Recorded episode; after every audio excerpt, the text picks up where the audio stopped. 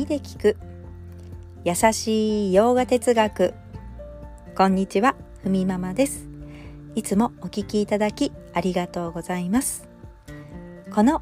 ラジオは耳でヨガ哲学を聞いて日常に生かしていこうというラジオです。ラジオの原稿を後ほどノートに載せます。テキストでご覧になりたい方はこちらからお願いいたします。では今日のテーマ「1000人に1人」というテーマでお話ししたいと思います。ちょっと初めに余談ですが、まあ、2021年現在。インドは人口の比率がね若者が多いんですよね。もうこう綺麗な図で見ると三角形をこう描いている。人口の比率ですけれどもまあ確かにこれだけね若者が多くてさらにこう経済成長が確実視されている中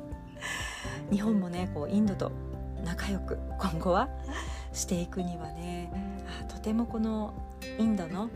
13億人の人々によって、まあ、読まれている最も有名な経典の一つこのバカバットギーターの内容に触れているっていうのは、まあ、内容に触れとく触れているというのはねとても何かこう必然 必須なような気がしているのは私だけでしょうか。はい。ではですねそんなバガバットギータ7章にはこんなことも書かれています。まあ、1,000人に1人だと。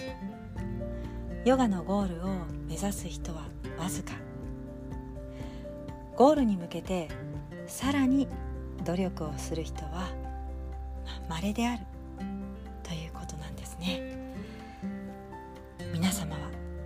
1,000人に1人の可能性を秘めているヨギなんです。ヨガの経典に触れ自分自身を高めようとするその行いによって自分を磨いている方々。自分を理解することによって輪廻からも束縛からも何より自分を苦しくする自分自身が持ってしまっていた、まあ、固定概念から自分を解放する解放していこうという人は本当にわずかだと言います、まあ、自由になりたいなとか瞑想いいんだろうな。ヨガもいいんだろうなと思う人はたくさんいる中でわざわざヨガの哲学の学びを理解していこうと思う人は、まあ、とっても稀ですごいことだとバガバットギーター7章には書いてありますがまあねその中でもゴールにたどり着ける人っていうのが1,000人に1人ですごく貴重な存在ですよということです。まあ、やっぱり人は目に見える物質的なものが魅力的に感じます。まあ、例えばヨガだったら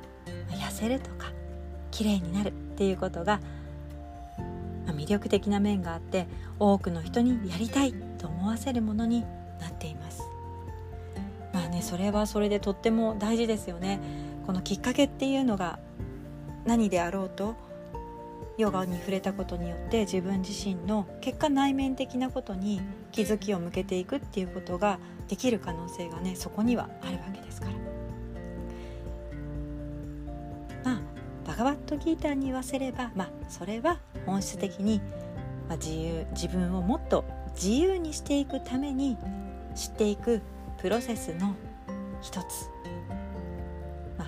アーサナですよね。することによって体が健康になっていくとか美しくなっていくっていう副次的なメリットだと。まあすごい健康とか美を手に入れたとしてもそれは永遠ではない。それはヨガのゴールは直接的には結びつかないよと。本質的なゴールを見据えて、まあ、努力できる人というのはすごく稀だということがここで語られています。はいでは今日は少し短いですがこの辺で。今日一日も皆様にとって素敵な一日になりますように。耳で聞く優しい洋画哲学ふみママラジオご清聴ありがとうございました。バイバーイ。